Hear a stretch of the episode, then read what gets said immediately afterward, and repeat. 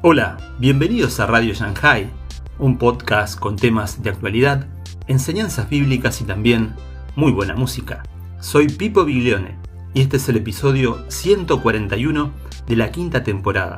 Hoy, el rol del enemigo en Job, con Marcos Vidal. Satanás fue uno de los grandes protagonistas en la historia de Job. Sin embargo, su rol únicamente fue posible porque Dios lo había autorizado. Por ello, la queja de Job fue dirigida a Dios y el papel del diablo fue netamente secundario. Del mismo modo sucede en nuestras vidas. No hay nada que nos suceda, por malo que parezca, que no sea antes conocido, visto y autorizado por Dios. Satanás es inferior a Dios y necesita su permiso para actuar. Demos siempre a Dios la honra y el lugar que merece y no demos nunca a Satanás la importancia o el lugar que no tiene. Te invito a suscribirte a la plataforma por el cual nos escuchás, como Spotify, Anchor, Google Podcast, iBox, Apple Podcast y muchas más. Recordá que podés seguirnos en Facebook e Instagram y por favor, déjanos tus comentarios. Te invito a escuchar este episodio atentamente. Sabiendo que eres el Rey de Reyes, Señor de Señores, el único Dios, el único y sabio Dios ante quien damos cuentas, delante de quien vivimos y estamos y quien nos ama con gran profundidad, con un amor tan grande que no podemos expresar. Te adoramos, bendecimos tu nombre, Señor, y pedimos que tu palabra nos hable también en esta mañana, nos, nos capacite para afrontar cada momento de nuestra vida mirándote a ti. Bendice a cada persona que está aquí. Si alguien no te conoce, que hoy puedan conocerte, Señor, entregar su corazón a ti en el nombre de Jesús. Amén. Amén. Vamos a tomar asiento, hermanos, y vamos a ir a la palabra del Señor. Nuestro nuestro lema en este año es precisamente que no estamos solos. El Señor está con nosotros, tenemos un Dios que nos ama profundamente. Y este lema no está reñido en absoluto con el lema del año pasado, que era eh, me seréis testigos. Al contrario, por el hecho de que Él está con nosotros, somos capaces de ser testigos. En breve tendremos nuestro próximo eh, final de mes también, el culto evangelístico. Queremos que muchas personas puedan conocer a ese Señor, a ese Dios que está con nosotros siempre, que nunca nos deja solos. Y en este eh, comienzo de año estamos hablando acerca del libro de Job. hay muchas cosas que, aprender del libro de Job, una joya, como, estamos eh, diciendo, como estamos viendo. Hemos hablado de él como persona, su, vida, quién era, el, personaje, un hombre justo, apartado del mal, etc. Hemos visto su reacción ante el, mal, ante la gran desgracia. El domingo pasado eh, Pedro David nos compartía acerca de la noche oscura del alma, eh, cómo, eso sucede. A personas justas, apartadas del mal, que aman a Dios, eh, sucede ese momento. Y hoy, vamos a seguir avanzando en el libro de Job. Hay, diferentes mm, cosas que suceden y que juegan un rol importante. Y hoy de lo que vamos a hablar es del rol de Satanás el rol del diablo, el rol de Satanás. Confieso que no es un personaje del que me apasione hablar, pero sí me gusta hacerlo si es para, para, eh, eh, enseñarnos y aprender cuál es su lugar.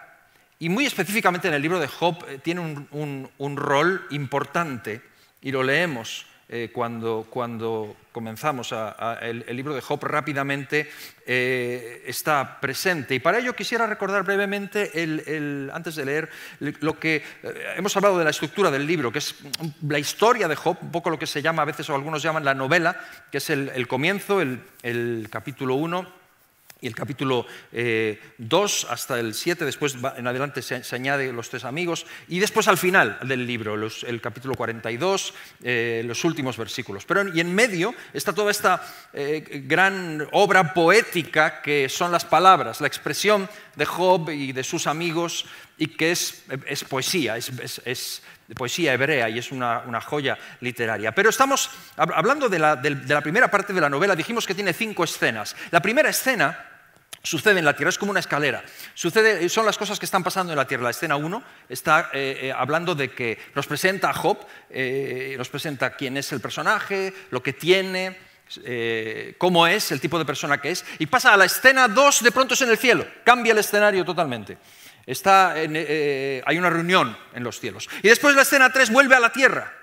Es cuando comienzan las, primeras pérdidas, la plaga, eh, vuelve a la tierra. La escena 4 vuelve a ser en un segundo encuentro en, esferas celestiales, en las que hay un diálogo. Y la quinta escena vuelve a la tierra, que es cuando es herido Job con una sarna maligna, la conversación con su esposa y finalmente la coletilla final de los tres amigos que se unen, lo ven de lejos. Y, este, esto es la narración, después de esto ya viene todo el poema. ¿no? Entonces, hemos estado viendo sobre todo en la primera parte las escenas 1, 3 y 5, que tienen que ver con lo que sucede en la tierra. Entonces, hoy vamos a hablar de la 2 y la 4, lo que está sucediendo en esferas celestiales, y vamos a ver eh, en cuanto a esto el rol de Satanás en concreto, de lo que aquí sucede. Y para ello vamos a leer, vamos a leer en eh, el libro de Job, precisamente, vamos a leer en el capítulo 1, la escena 2 y después la escena 4, que son las cosas que suceden arriba. Y dice así, eh, Job 1, versículos desde el 6 hasta el 12, dice, un día vinieron a presentarse delante de Jehová los hijos de Dios, entre los cuales vino también Satanás. Y dijo Jehová a Satanás, ¿de dónde vienes? Respondiendo Satanás a Jehová, dijo, de rodear la tierra y andar por ella. Wow, cuidado, cuidado con esa respuesta. Yo tengo un amigo, un amigo que siempre que le pregunto, ¿qué tal? ¿Qué haces? ¿De dónde vienes? Me dice, de rodear la tierra y andar por ella. Cuando te respondan eso, ojo, malo, malo, malo, malo de rodear la tierra y andar por ella, ni más ni menos. Eh, Jehová dijo a Satanás, ¿no has considerado a mi siervo Job? Que no hay otro como él en la tierra, varón perfecto y recto, temeroso de Dios y apartado del mal. Respondiendo Satanás a Jehová, dijo, ¿acaso teme Job a Dios de balde? ¿No le, has ¿No le has cercado alrededor a él y a su casa y a todo lo que tiene? Al trabajo de sus manos has dado bendición, por tanto sus bienes han aumentado sobre la tierra, pero extiende ahora tu mano y toca todo lo que tiene y verás si no blasfema contra ti en tu misma presencia. Dijo Jehová a Satanás, he aquí, todo lo que tiene está en tu mano, solamente no pongas tu mano sobre él. Y salió Satanás de delante de Jehová. esta es la escena 2. La escena 3 seguidamente sucede todos los mensajeros que vienen con las con las noticias de catástrofe. Pasamos a la escena 4, segundo diálogo en esferas celestiales. Job capítulo 2, versículos del 1 al 10. Aconteció que otro día vinieron los hijos de Dios para presentarse delante de Jehová y Satanás vino también entre ellos presentándose delante de Jehová. El preámbulo es exacto. Y dijo Jehová a Satanás, ¿de dónde vienes? Respondió Satanás a Jehová y dijo, de rodear la tierra y de andar por ella. Y Jehová dijo a Satanás, ¿No has considerado a mi siervo Job, que no hay otro como él en la tierra, varón perfecto y recto, temeroso de Dios y apartado del mal, y que todavía retiene su integridad, aun cuando tú me incitaste contra él para que lo arruinara sin causa? Respondiendo Satanás, dijo a Jehová, piel por piel, todo lo que el hombre tiene dará por su vida. Pero extiende ahora tu mano y toca su hueso y su carne y verás si no blasfema contra ti en tu misma presencia. Y Jehová dijo a Satanás, he aquí, él está en tu mano, mas guarda su vida. Entonces salió Satanás de la presencia de Jehová e hirió a Job con una sarna maligna desde la planta del pie hasta la coronilla de la cabeza. Y es aquí cuando entra la escena 5, última, cuando él es eh, eh, atormentado con esta sarna y se tiene que rascar con una Hemos orado. Eh, quisiera decir, eh, y, quiero ser breve, conciso en esta mañana, el rol de Satanás. En mi bosquejo va a ser, quiero dar tres datos, tres datos simplemente orientativos, que nos, introductorios, y después tres enseñanzas que se, que se derivan de estos datos. Tres datos simplemente para tenerlos en cuenta y para aprender, y después las enseñanzas que nos queden en el corazón antes de ir a la palabra del Señor. Tres datos introductorios. El primero de ellos, que tenemos que tener en cuenta al leer esto. El primero, que me parece muy interesante. El primero yo lo llamo el gran trono. El gran trono. Esto es una imagen, esto es algo común y muy habitual en toda la cultura antigua oriental, en todos los reyes de Oriente, incluso también en sus religiones. Todos tienen eh, esta imagen y este, eh, en, la vida real, los monarcas de los grandes imperios siempre tienen un, en, su, en su hábitat, en donde, y donde ellos están, en su castillo o en su palacio, donde siempre existe una gran sala donde se tienen las juntas en las que los dirigentes vienen a rendir cuentas ante el monarca, ante el rey. En esferas celestiales igual, eh, eh, eh, todas las religiones tienen esto, tienen a, alguien que es, reúne, hay una, junta que habla acerca de todo lo que se dirime en los cielos, el gran trono. Todos los que están presentes, esto es importante, tienen una dignidad imprescindible para poder estar en esa reunión pero es muy evidente que todos ellos están bajo el rey, sometidos al rey. Ninguno se compara al rey. Y esto lo tienen todas las religiones, lo tienen todas las culturas. Y los judíos, y los israelitas también incorporan esta imagen. Cuando, cuando hablamos de cosas que suceden en esferas celestiales, tenemos que entender que Dios nos habla en su palabra de cosas celestiales con palabras terrenales. Por lo tanto, esto es un cuadro, no sabemos si físicamente realmente hay, una, es una sala con mesas y sillas, etc. Pero el cuadro que mejor podemos entender es este, es el de una corte eh, celestial en la que se dirimen las cuestiones que gobiernan la tierra. Esferas altas y esferas bajas. Y así es en nuestra vida. Igual, nosotros vivimos en esta esfera aquí, pero hay cosas que están sucediendo en esferas celestiales que no conocemos. Y esto es lo que se nos presenta. Se presenta eh, también aquí en el libro de, Job esta realidad de que, hay una corte, hay una sala en la que hay un rey, y, en, la cultura judía y, hebrea y, en todo el contexto bíblico, ese rey es Jehová. No hay otro como él. Y queda muy claro que este rey es él y que todos los demás son sus súbditos que vienen a rendir cuentas delante de él. Esto queda clarísimo en la imagen que se da en estas escenas. Ahora, lo interesante aquí es que entre todos estos súbditos está también Satanás, como uno más, que aparece y que viene y que se presenta. Es eh, eh, interesantísimo porque implica que Satanás es uno más de los súbditos que vienen. Y se ve claramente en el diálogo, porque el diálogo es totalmente dirigido por el rey. Porque se podrían sentar a discutir de algo, oye, vamos a hablar, vamos a hablar cómo va esto, qué podemos hacer, o qué es esto, qué es lo otro, pero no, no, es el rey el que comienza el diálogo, el que dirige el diálogo, el que delimita los términos de la conversación, el que dice las cosas como tienen que ser y quién puede hablar y, quién tiene que callar, él es el que lo dirige exactamente todo. Y todos ellos se los presenta como que son hijos de Dios, que tienen un permiso para entrar y salir en esa presencia. Y entre ellos está Satanás, pero es Jehová quien guía, es Jehová quien dirige, quien sugiere, quien permite y queda clarísimo desde el primer momento que Satanás está absolutamente integrado bajo la soberanía de Jehová.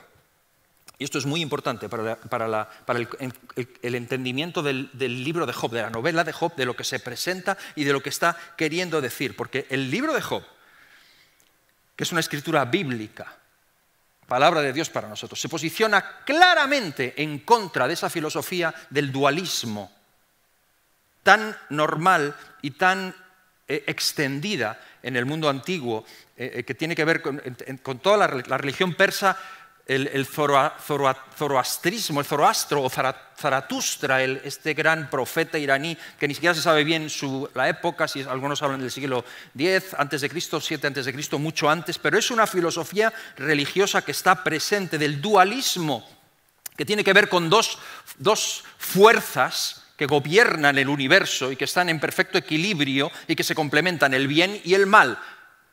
En Zoroastro está, en Zaratustra está, está totalmente clara la idea de la luz y la oscuridad, el día y la noche, el bien y el mal, que luchan el uno contra el otro a un mismo nivel y apretemos los dedos para que gane el bien, porque es una lucha en la que están constantemente eh, a, un, mismo nivel. En Job no. Esto queda claro, como, como elemento introductorio para que lo pensemos y lo tengamos en cuenta. En Job queda muy claro en todo el pensamiento hebreo y del pueblo de Dios y lo que la Biblia nos establece. No, sí, Satanás sí, tiene su identidad, tiene sus planes, tiene sus ideas, quiere hacer lo que quiere hacer, pero eh, no hay dualismo, no existe dualismo, no está al mismo nivel de Dios para nada. No hay dos fuerzas que están ahí eh, contrapuestas. El, dualismo, lo contrario al dualismo es el monismo. No, confundir con el monoteísmo. Monoteísmo es un solo Dios. Hay religiones monoteístas, religiones politeístas, pero el, dualismo y el monismo. El dualismo tiene que ver con dos fuerzas claro en Zaratustra y en toda esa religión oriental. Dos fuerzas al mismo nivel, bien y mal luchando. El monismo y, la religión judía y, el cristianismo, lo que recibimos de la palabra de Dios, tiene que ver, es no solo monoteísta, es también monista, un solo creador, un solo ser supremo en cuya mano está el bien y el mal. No hay una lucha a un mismo nivel. Esto queda clarísimo en Job. Así que el autor de este libro está dando una respuesta clara en contra del dualismo. Esto también explica por qué Job, en sus intervenciones en sus quejas, en sus palabras, no menciona ni una sola vez a Satanás. Job no, Job no gasta ni un gramo de energía, de aire ni de saliva con Satanás. Sus argumentos no son con Satanás, son con Dios tiene ningún problema con Satanás. Es, todo es con Dios. Porque no, no existe ese dualismo. Ok, primer elemento introductorio para pensar. Segundo, segundo, para pensar en ello, y después vamos a ver lo que esto nos puede enseñar. El segundo, quisiera hablar del vocablo, la palabra Satán, el vocablo como tal, etimológicamente y su significado, el nombre de Satanás. Esta palabra es un verbo, viene de un verbo, es un verbo. Satán es un verbo en hebreo, un verbo que es habitual, es normal, no, tiene, no es de un contexto religioso, ni tiene nada que ver, es parte del lenguaje normal, es un verbo eh, que, se, encuentra muchas veces en diferentes escritos en el lenguaje clásico hebreo, es un verbo que significa inhibir, obstaculizar, enemistar, llevar algo en la dirección equivocada o incorrecta. Eso es. es algo, forma parte del lenguaje normal eh, eh, del hebreo clásico. Y es, un verbo y también cuando se sustantiva, como sustantivo significa enemigo, el enemigo o el adversario. Me he apuntado aquí, etimológicamente procede, tiene varias raíces, una de ellas el árabe, saitán, que significa mal camino, otra del latín eh, satana, y la más fuerte o la más potente el hebreo, el arameo satán, que quiere decir adversario y con el tiempo se convierte también eh, eh, su significado en príncipe de los demonios. Y además, aquí, en la novela de Job, aparece con artículo. Cuando aparece Satanás, aparece Ha-Satán, Ha-Satán, el Satán. Con lo cual queda claro que no es siquiera un nombre, es un oficio. Es, el que es el, que, el panadero, el cocinero, el que enreda, el que desvía. Y volviendo al cuadro del trono, es evidente que el, el Hasatán hace honor a su oficio y al, nombre con el que se le reconoce por su actividad, porque normalmente cuando en la Biblia aparece el trono de Dios, casi siempre pues es una imagen de gloria, es una imagen de paz, es una imagen de ángeles adorando a Dios, un arco iris. ayer teníamos una reunión de pastores y decía un, pastor que el arco iris, el, cristianismo, nos, hemos, dejado robar el símbolo del arco iris por toda la, comunidad LGTBI. JKHLMANA, eh, que si tú no me quieres. Eh, cuando, el, arco iris es un símbolo del pacto de Dios con los hombres, no de la diversidad de no sé qué. Pero bueno, eh, hoy, en día, yo recuerdo las primeras Biblias hace tiempo, ¿no? una de las ediciones de la Biblia es la, Biblia del arco iris, porque es el símbolo del pacto. Hoy en día a nadie se le ocurriría decir la Biblia del arco iris, porque tendría otros, daría otra idea, daría otro significado. Pero ah, volviendo al trono, el trono siempre es un cuadro plácido de adoración a Dios. Aquí uno se da cuenta rápidamente que hay un elemento distorsionante. Y uno se da cuenta perfectamente que cuando aparece Satán, aparecen los problemas. Es el que enreda, es el que está eh, trayendo el mal. Es, muy evidente lo que él quiere hacer. ¿no? Y, en, ese momento se da la pregunta. Dios, Jehová, que es el rey, le pregunta, ¿de dónde vienes?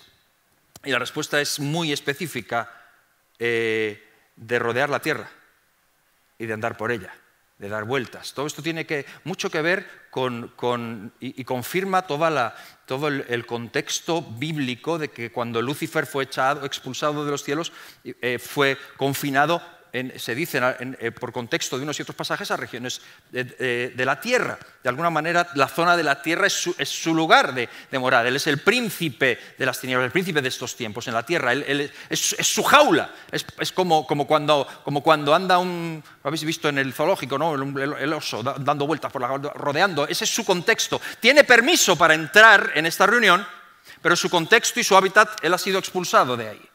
En Apocalipsis no sé si el 12 o el 15 se nos dice que llega un, llega un momento en que ya no se le concede más ese, ese, acceso, porque el acceso que tiene es para acusar a los escogidos de Dios. Y, a eso se dedica, acusar a los escogidos de Dios y luego a rodear la tierra y andar por ella y tratar de enredar, como, como león rugiente, dice Pedro, buscando a quien devorar. Ese es su hábitat. Y, así eh, viene, eh, como si dijera, bueno, pues sí, pues ando vengo de dar vueltas para ver qué puedo enredar, a ver qué es lo que puedo hacer. A ver qué es lo que puedo hacer. Es cuando Dios le pregunta y llama su atención acerca de Job. Ok, este, este, sería el segundo elemento para considerar. El tercer elemento introductorio, que puede que les sorprenda a más de uno o a más de dos aquí, pero creo que es interesante y es importante decirlo, y es que esta vez aquí, en Job, es la primera vez que aparece en toda la Biblia la palabra Satanás. Y quiero decir que la palabra Satanás aparece en todo el Antiguo Testamento, solo tres veces. Y puede sorprender a más de uno porque nosotros muchas veces tenemos a Satanás en la boca y en, el pensamiento y nos parece que está hiper mega presente en todo. Tres veces en el Antiguo Testamento. Esta es la primera. La segunda es en Zacarías, capítulo 3, cuando también, también una, reunión celestial en la que está el sumo sacerdote Josué. Y dice que, eh, está el ángel de Jehová, ante, el ángel de Jehová, y que a su mano derecha está Satanás para acusarle. Ahí es la segunda que se le vuelve a nombrar. Y, y Jehová dice, Jehová te reprenda, Satanás. Ese pasaje de Josué. Y la, otra es en Primera de Crónicas, esa es la más joven todas, la más cuando se hacen las crónicas de los reyes, en Primera de Crónicas en el capítulo 21, cuando dice que, que Satanás incitó a David a hacer un censo. Pero igualmente es, es un pasaje oscuro, y no quiero con esto liar a nadie, porque el pasaje paralelo en Primera de Samuel, capítulo 26 creo que es, que cuenta la misma historia, dice que fue Jehová quien incitó a David. Lo cual no es una confusión, ¿Fue Satanás o fue Jehová? Yo te lo digo. Es que no estamos hablando de dualismo. Estamos hablando de un rey en cuya mano está el bien y el mal. Es como cuando Saúl. Cuando Saúl, ¿cuántos saben que Saúl era poseído por un espíritu maligno? ¿Sí o no? Pero ¿qué dice la Biblia? Jehová enviaba sobre él un espíritu malo. Pensaríamos que Satanás vino ahí. Con Jehová envió un espíritu malo y luego David toca el arpa y el espíritu malo se va. Quiero decir, ¿qué quiero decir con esto?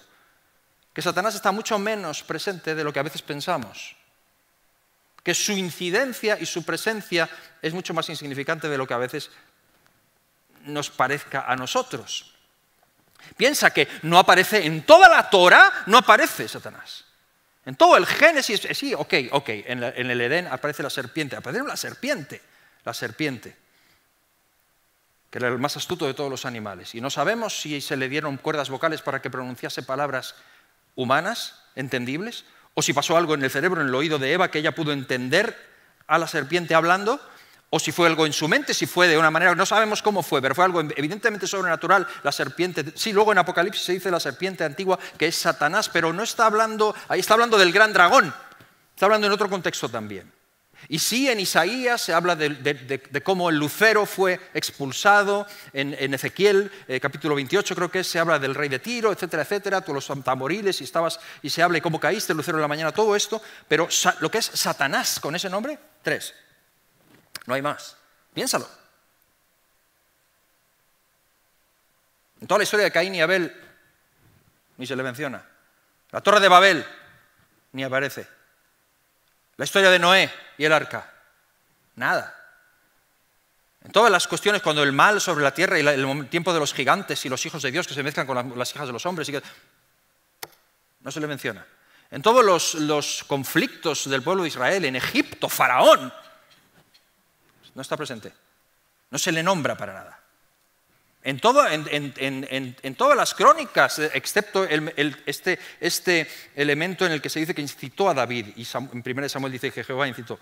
Eh, en todos los profetas, exclusivamente Zacarías, que nos narra otra vez un evento celestial en esa corte, donde se dice, por lo tanto, eh, Vamos a las, enseñanzas que podemos sacar de esto. Tres enseñanzas y con esto vamos a la mesa del Señor. Primera enseñanza que creo que tenemos que tener muy clara y que quede en nuestro corazón. Primera de ellas. Yo digo, Satanás no es un personaje del que me guste hablar, pero me encanta decir esto. Primera enseñanza, Satanás es inferior a Dios. Yo sé que es el príncipe de este siglo. Yo sé que tiene cierta jerarquía, tiene cierto poder, tiene cierto dominio, se le ha dado cierta autoridad. En Mateo 4, en, la, tentación de Jesús, le dice, todo esto te daré, sus ¿quién sabe si eran suyos? Porque luego es padre de mentira también, pero todo esto parece ser que tiene autoridad y te lo doy si tú postrado me adoraras. Yo sé que tiene cierto dominio, pero señores, con permiso, es inferior a Dios, no le llega ni a la suela de los zapatos, es un súbdito, es un súbdito, es importantísimo. Importantísimo que tengamos esto presente en nuestra cabeza. No es cierto el dualismo, no hay yin y yang, bien y mal, vibra positiva, vibra negativa. Escúchame, no, es, no, son dos fuerzas fundamentalmente opuestas y complementarias que se encuentran intrínsecamente en todas las cosas, no es así. Hay un solo Dios, un solo creador. En el principio era el verbo y el verbo era con Dios y el verbo era Dios. Este era en el principio por Dios. Todas las cosas por Él fueron hechas y sin Él nada de lo que ha sido hecho fue hecho. En el principio no era Satanás. Es una creación, criatura posterior, sometida al reinado absoluto del Rey de Reyes y Señor de Señores. Es inferior a Satanás. El cuadro de Job es suficientemente ilustrativo. Es un trono, un rey, una corte, unos súbditos que son siervos, hijos, como mucho. Y entre ellos está el que sí, que quiere tentar a, Job, hasta quiere tentar a Dios, es lo que está en, su mente, pero queda muy claro, el único soberano es Jehová. Nadie se acerca a él. Ellos vienen y se presentan ante Él. Es Él el que lleva la conversación, la maneja, la dirige. Es Él el que pide cuentas. Es Él el que pregunta de dónde vienes. Y es Satanás el que está obligado a responder y a dar cuentas. Como con el juez Marchena. En esta, semana estaba viendo algunos vídeos del juez Marchena. El juez Marchena es un jurista español del, Tribunal Superior de Justicia, creo que sí. y él veía algunos vídeos, me llamó la atención. ¿Cómo, cómo, corrige a la persona que está sentada?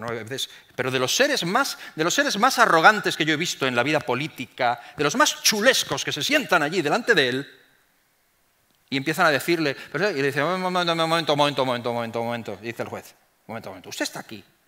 Usted está aquí para declarar delante de mí y para responder a las preguntas que se le hacen. No, no, no, no, no, no, me interrumpa. Bueno, usted me está interrumpiendo. Sí, sí, es que yo tengo derecho a interrumpirle a usted. Usted no tiene derecho a interrumpirme a mí. Yo a usted sí. Y usted se calla. Y si no, es desacato y vas esposado a la cárcel, pero así. Y he visto a los más, a los más arrogantes en otros contextos ante el juez. Sí, su señoría. Usted te puedes callar la boca. Ese es el cuadro. Jehová es el que lleva la conversación, es el que pide cuentas, el que pregunta de dónde vienes. Es Jehová quien saca el tema de Job. Y esta es la primera enseñanza. No son iguales. Para nada, no son iguales. Y mis hermanos, ¿por qué es la primera enseñanza? Porque si no son iguales, no le demos a Satanás más importancia de la que tiene. Primera enseñanza, llévate esto en el corazón hoy. No demos a Satanás más importancia de la que tiene, porque eso es exactamente lo que él quiere. C.S. Lewis dice que existen con los demonios y con el mundo espiritual negativo, existen dos errores que se cometen muy habitualmente. Y son dos errores opuestos, pero se cometen igual, igual de fuertemente. Uno es pensar que Satanás no existe y no tiene poder. Y el otro es darle más poder del que realmente tiene. Se cometen ambos, y estoy de acuerdo con Lewis que se cometen los dos errores y que existen. Y que hay gente, creo como, como Lewis, que están los que dicen que, bueno, que no pasa nada, que se puede, se puede vivir tranquilamente en pecado y que, no se puede, y que, no, y que lo que Dios dice, bueno, que, no, que, al final la gracia de Dios lo supera todo y que en fin el Señor perdona y que, que se puede vivir de cualquier manera. La Biblia dice, Pablo dice en Gálatas capítulo 6, versículo 7, no os engañéis, Dios no puede ser burlado, todo lo que el hombre sembrare, eso también segará. No es cierto, y por supuesto que sí, que tiene poder y por supuesto que existe el diablo. Y acuérdate de los hijos del tal Esceba en Hechos 19 que querían exorcizar o exorcizar a, a, personas en el nombre de Jesús al que predica Pablo y los demonios se levantaron contra ellos y casi los despedazan. Porque dijeron a Jesús conocemos y a Pablo también. ¿Y tú cómo te llamas? ¿Que tú quién eres? Para mandarme a mí. O sea, poder tiene, por supuesto que existe. Los hay que dicen que no, se puede vivir de cualquier manera y esto no tiene consecuencia porque el Señor es amor puro. Y Escúchame, no es cierto.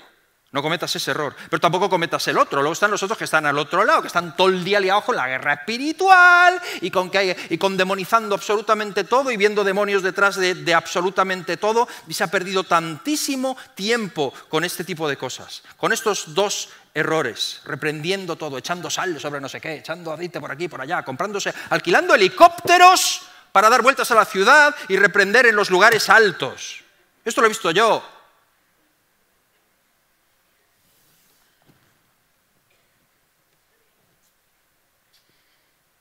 demonizando todo, las catástrofes naturales, el volcán de, La Palma, los terremotos. Satanás, reprendo. Momento, momento. Yo sé que no tenemos lucha contra sangre ni carne.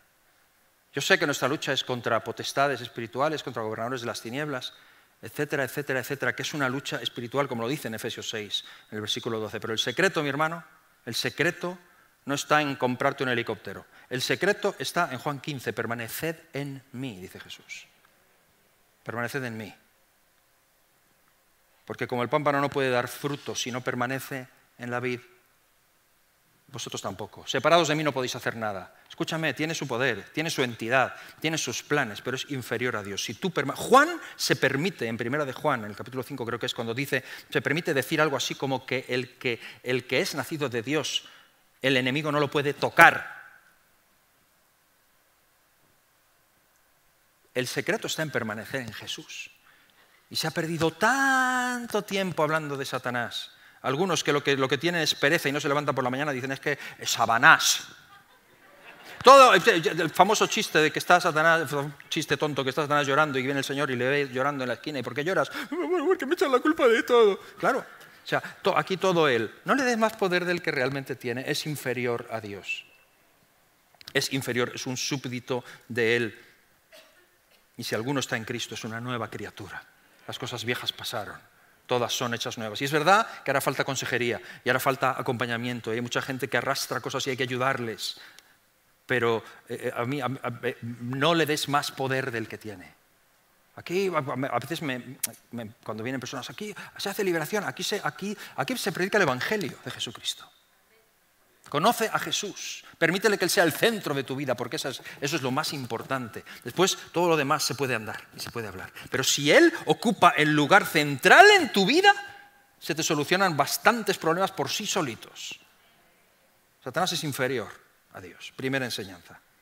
Por lo tanto, el lema es muy relevante, no estamos solos y apúntatelo, el que está con nosotros es mucho mayor que el que está en contra nuestra.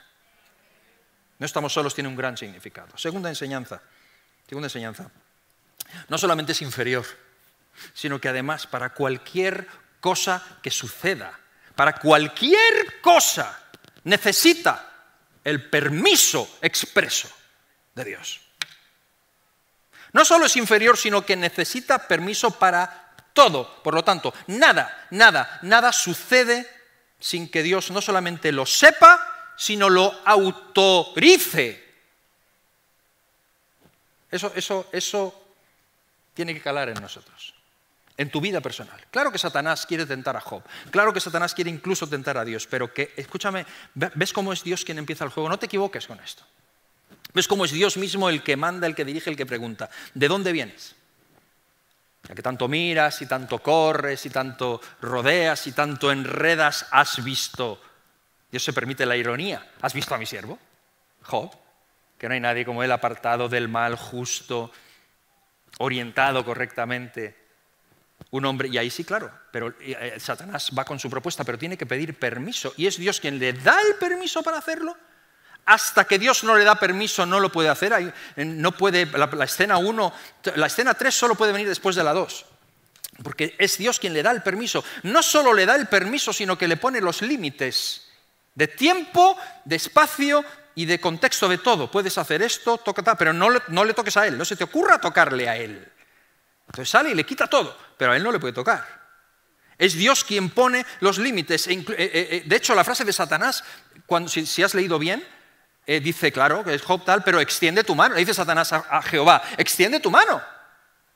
Extiende tú tu mano, tócale, quítale. Le dice Satanás, le sugiere a Dios. Y es Dios quien le da permiso y le dice, ok, puedes hacer esto, puedes extender tu mano y tocar, tocarle a él. Y en la cuarta escena, la, siguiente que hemos leído ya, eh, vuelve Dios con la ironía, ¿lo ves? Cómo sigue. Y, entonces va un paso más y le dice, sí, claro, pero ¿y su cuerpo qué? Tócale a él personalmente. Y entonces Dios le da derecho y le da permiso y le dice, vale, puedes tocarle, puedes tocar su cuerpo, toca su salud, pero no toques su vida, no le puedes matar. Déjalo que viva. Que sufra la enfermedad, que conozca la enfermedad, pero no tienes permiso para tocar su vida. Es Dios constantemente, por lo tanto, Dios tiene claro que el responsable de los sufrimientos de Job no es Satanás, es Él, porque Él lo permite. Esto queda muy claro en el libro de Job. Y es una enseñanza que tenemos que tener clara nosotros también. No es Satanás, sino Él. Él dispone el momento y los límites. Por lo tanto, el mal se origina en Satanás, pero la soberanía es de Dios. Constantemente. Y esto destruye esa mentalidad, a veces muy metida en los cristianos, también en los judíos, esa mentalidad de Juan 9, cuando llegan al ciego de nacimiento. ¿Quién pecó? ¿Este o sus padres? para que naciera ciego. Y dice Jesús, no, para que la gloria de Dios se manifieste. Lázaro, esta enfermedad no es para muerte, sino para que la gloria de Dios se manifieste. Claro, claro que la enfermedad es, es resultado del pecado y del hombre en el Edén y de apartarse de Dios. Claro que la muerte viene sobre el ser humano porque por, como consecuencia de la paga del pecado es la muerte, efectivamente. Pero de ahí a decir que cualquiera que está sufriendo una enfermedad es resultado de algún pecado cometido, cuidado. Es el propio Dios quien le dice a Satanás, me has incitado contra él para que le arruine injustamente, sin haber causa. ¿Qué sabes tú de lo que está sucediendo en las regiones celestes? Satanás necesita el permiso de Dios y no solamente es una cuestión de que le autoriza, sino que tienes que pensar que es Dios quien está detrás de todo ello. Por lo tanto, va a tener razón Pablo en Romanos 8 cuando dice que a los que aman a Dios, todas las cosas les ayudan a bien. Porque al final, si Dios lo autoriza y Él solamente quiere nuestro bien, Él no es que lo que te pase no sea malo. Puede que te pase algo muy malo, pero el secreto es que Dios lo ha autorizado y a través de ello Dios es capaz de revertir la peor situación y convertirlo en algo tan impresionante para ti como lo que decía nuestra hermana Amparo en la, iglesia perseguida, la persecución, que es odiosa, odiosa, y estamos en contra de ella, lo que está produciendo es que el Evangelio corra. Y Satanás rascándose la cabeza. Estoy peinado, cariño. Mi mujer siempre me... Necesita constantemente el permiso de Dios. Es la diferencia eh, entre, o el famoso equilibrio entre la prueba y la tentación. ¿Qué es esto ahora? ¿Una tentación del diablo o una prueba de Dios? ¿Y qué más da? Si es lo mismo. Si al final Él es un súbdito.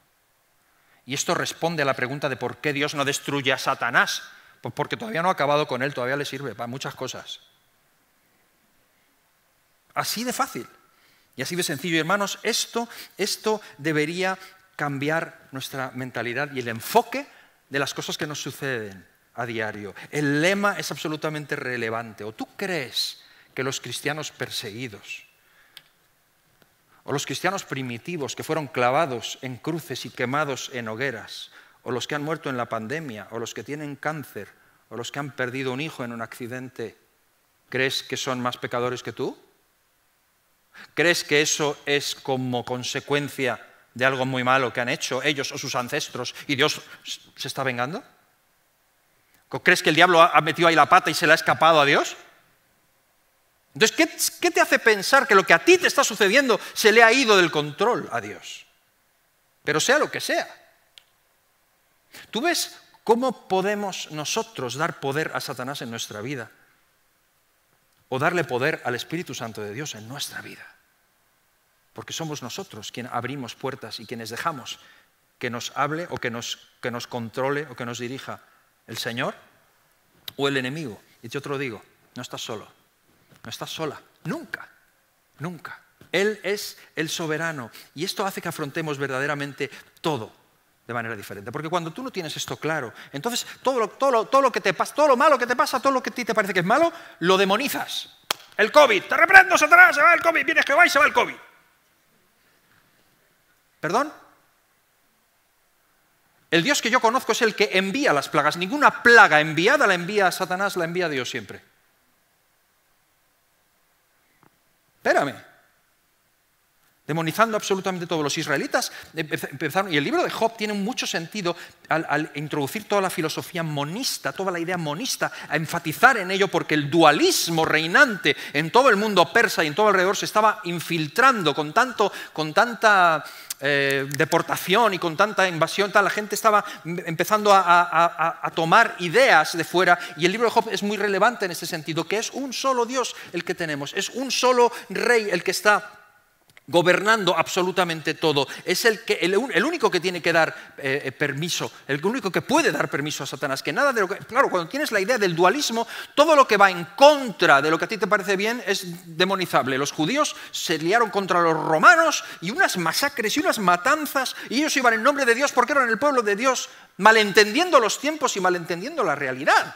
Cuando las instrucciones de Dios a través de Jeremías para el pueblo, cuando, estaban, cuando fueron exiliados y cuando fueron deportados, fue, vais a ser deportados por un pueblo pagano, cuando lleguéis a ese país pagano, orad por esa nación, bendecidla, fructificad en ella, trabajad, multiplicaos. No volveos contra las autoridades y reprended y compraos un helicóptero. Que el que gobierna todo sigue siendo Él.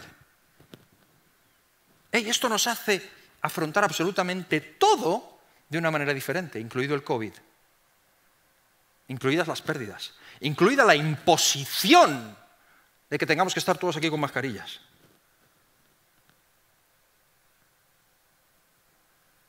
Empieza a preguntarte, de verdad, cuando, cuando salgas de aquí, empieza a preguntarte, tengo claro que todo lo que sucede en mi vida, detrás de ello está Dios siempre. Job no menciona a Satanás. Menciona a Dios. No estamos solos porque Él está con nosotros y Él tiene el control. En 1 Corintios 7 hay un pasaje fabuloso en el que Pablo habla de esto y algunos malentienden, ¿no? pero Pablo habla de cosas muy malas. Pablo habla de cosas tan malas como la esclavitud. ¿Cuántos aquí están de acuerdo con la esclavitud? Quiero decirte que Pablo está predicando a una iglesia en Corinto en la que hay esclavos sentados gente que son esclavos. Pero espérame, son esclavos de otros que están sentados aquí, que son sus dueños. Y Pablo no dice, vamos a hacer una manifestación con pancartas. Pablo dice, porque son, son temas candentes, habla de judíos y griegos, circuncisos y no circuncidados, que para nosotros hoy no tiene ninguna importancia, pero podría yo decir españoles e inmigrantes, legales y sin papeles, cuestiones de razas o cuestiones de lo que tú quieras. Esclavitud. ¿Sabes lo que dice Pablo? Pablo dice, eh, ¿fuiste llamado, viniste al Señor siendo esclavo? Pues no te dé cuidado. Porque en Cristo eres libre.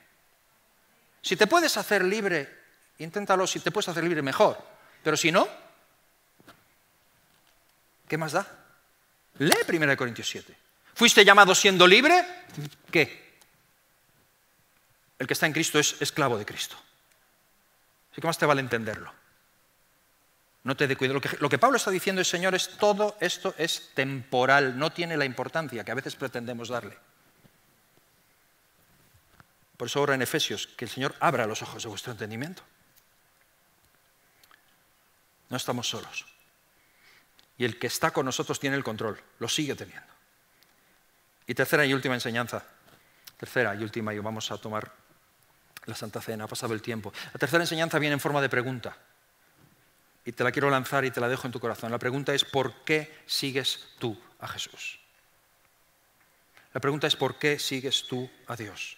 Esa es la tercera enseñanza. Porque ese fue todo el meollo de esta conversación y fue todo lo que movió y lo que le dio un rol a Satanás. Cuando Dios le pregunta a Satanás, ¿has visto a mi siervo Job? Sucede lo impensable. Satanás responde con una pregunta por respuesta. Satanás le pregunta a Dios, ¿acaso esto es gratis? ¿Acaso Job te sirve de balde? ¿Acaso mm, no es cierto que le has rodeado de favor? Bonito negocio tienes tú con los humanos. Bonito negocio tienes tú con los creyentes, con los que eh, te quieren honrar, claro. Muy bonito. O sea, tu relación con los hombres es un negocio. Muy bonito. ¿Crees en mí? Te perdono los pecados. Te rodeo de bendición. Te rodeo de favor. Te va a ir, y encima les sale bien. O sea, esto que tienes con los humanos es puro negocio, es puro egocentrismo y encima les sale bien. Habría que ser tonto para no honrarte. Así yo también. Esto es lo que Satanás le dice. Y aquí se encuentra una de las preguntas más importantes de todo el libro de Job y de todo el Evangelio. ¿Por qué sigues tú a Dios? ¿Por lo que te da? ¿Por los beneficios? ¿Por qué le honras? ¿Cuál es tu interés? ¿La riqueza? ¿La bendición? Vamos, ¿por qué sigues tú a Jesús? Porque de esa manera te van a salir las cosas mejor. ¿Cuál es tu motivo? Porque Satanás lo pone así. Satanás lo pone así y además eh, eh, no se equivoca mucho con algunos de nosotros. Con Job se equivocó de largo. Pero la pregunta es, ¿se equivoca conmigo? ¿Se equivoca contigo?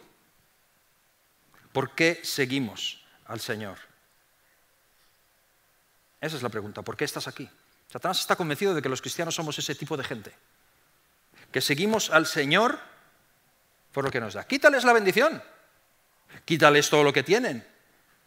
Satanás se permite hablarle en estos términos, se ve su descaro, aunque es un súbdito, pero así le habla a Jehová. Quítales lo que tienen. Yo los conozco mejor que tú. tú. Tienes ilusiones con ellos. Tú darías la vida por ellos. Yo no. Job, qué listo. Quítale todo. Y hasta se atreve a decirle cosas concretas. Te apuesto lo que quieras a que le hacemos blasfemar en tu cara. Vas a flipar con Job. Quítale todo. La gente quiere un Dios de éxito, pero quítales ese éxito. Satanás no solo quiere discutir, Satanás quiere demostrar, quiere que se le dé la oportunidad de demostrar que tiene razón y llevar a Job de esta forma a blasfemar. ¿Y sabes qué pasa? Que ante aquel reto Dios no duda ni un segundo, no pestañea, no se le mueve una ceja, automáticamente dice, tienes permiso, dale. Yo creo en Él, yo le amo, lo hemos oído hoy. Tú no das un duro por ellos, yo sí. Tienes permiso, puedes hacerlo, permiso concedido. Está en tu mano, solamente no toques su vida. Escena 3. Escena 2. Escena, 4, puedes tocar su vida también. No, no se la quites, pero puedes tocar su salud. Claro, la enseñanza es esta, esta es la pregunta, ¿por qué sigues tú a Jesús? Y yo sé que tienes planes hoy, ahora saldrás a algún lugar, harás lo que sea, pero por favor no te vayas de aquí sin hacerte la pregunta, ¿por qué sigo yo a Jesús? ¿Por qué le amo? Si no le amas, si no le sigues, y le quieres seguir, pregúntatelo, ¿por qué le seguirías? Porque te digo una cosa, a menos que estés enamorado de Él, absolutamente consciente de lo que Él ha hecho por ti y de que eres deudor con Él, y de que como dijo Job, aunque Él me matare, en Él confiaré. Por eso es tan grande Job. Por eso es tan grande Job. No porque no se queje, que como hemos visto y como veremos el próximo domingo hablaremos de, la queja, claro. Eh, eh, cuando duele uno dice, ay, lógico. Pero ¿por qué es tan grande este hombre? Porque sabe exactamente quién es Dios. Sabe. No entiende muchas cosas y las expresa, pero sabe que no está solo nunca. De hecho, te digo un secreto. Yo creo que Satanás se pegó tal batacazo con Job y después con la iglesia y en, otros momentos que él también ha aprendido. Él también aprende y no es tonto. Y ha aprendido que para apartarte de Dios a lo mejor es mucho más fácil y mucho mejor darte una vida fácil, placentera, y llena de cosas buenas para desviarte y para que no le sigas. Pero te quiero decir, cuando estés en el valle de sombra y de muerte, no pierdas el tiempo con Satanás. Tu problema no es con Satanás, es con Dios. ¿Qué, qué lugar ocupa en tu vida? ¿Quién es Él para ti? Porque eso cambia absolutamente toda nuestra lectura de la situación, de todo lo que está sucediendo. Y ese es el motivo por el que Job no le dedica ni una sílaba a Satanás, porque es un personaje para él absolutamente secundario. es Dios quien está detrás de todo eso. Así que vamos a terminar. Y por hacer honor al título, el rol de Satanás, pues ¿Qué quieres que te diga? Quédate con esto, es inferior a Dios. Es inferior a Dios. No es omnisciente. No es omnipresente. ¿Sabes por qué está en tantos sitios a la vez? Por los demonios. Y por los seres humanos, por la carne humana, que la carne, humana, la carne es tremenda, las obras de la carne son terribles. Jesús dijo que del interior del ser humano salen los malos pensamientos, los homicidios, salen del interior del ser humano. Es fácil a veces confundir las obras de la carne con demonios. Pero no es omnipresente, ni mucho menos. Te odia, eso sí. Si Dios te ama profundamente, eres profundamente amado por Dios, Él te odia. Él te odia. Hará todo lo que pueda por desviarte. Hará todo lo que pueda por engañarte. Será feliz si consigue que creas que no existe o que creas todo lo contrario, que tiene más poder del que tiene. Pero es lo que es. Es lo que es. Una criatura inferior a Dios, un súbdito y muy a su pesar, todavía un siervo de Dios. Por eso no es destruido. Y se me olvidaba una cosa, está como una cabra. En serio. Lo cual no le hace menos peligroso. Pero está literalmente como un cencerro porque acaricia todavía la peregrina idea de que puede vencer a Dios y dará la vida en ello. Aún sabiendo y conociendo a Dios y sabiendo quién ha estado más cerca de Dios que Él, aún sabiendo de la naturaleza de Dios, se auto, es padre de mentira y se autoengaña a sí mismo, se cree su propia mentira de que va a poder hacerlo, está como un psicópata. Cuídate de él, pero no le des más importancia de la que tiene permanece en Jesús. Y ahora, terminando, te quiero presentar al que, al que le dio el batacazo más gordo que se haya llevado en su vida. ¿Sabes dónde fue? Fue en el Monte Calvario. Ahí se la pegó, pero bien. Porque pensó, pensó, el muy cretino, pensó que había vencido. Se llegó a creer su propia mentira. Y cuando Jesús murió por nosotros en la cruz, conquistó para nosotros lo que, lo que, lo que no lo vio venir. No lo vio venir. No lo vio venir. Ese es su rol. Y su destino es todavía peor. Condenado para siempre. Apartado para siempre. Mientras estamos desfilando y tomando el pan y el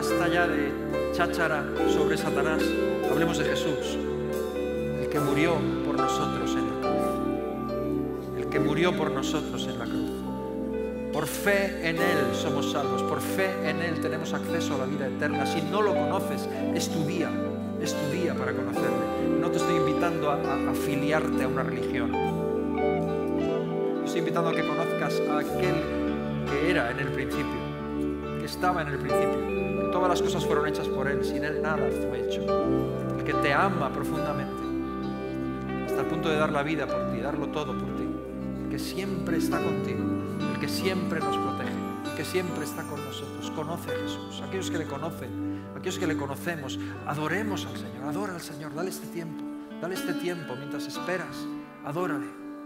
Adórale, dale a Él la, honra, la gloria que merece el que está sentado en el trono, el que gobierna sobre el universo, el que tiene el control sobre todas las circunstancias de nuestra vida, el que está con nosotros siempre. Adórale.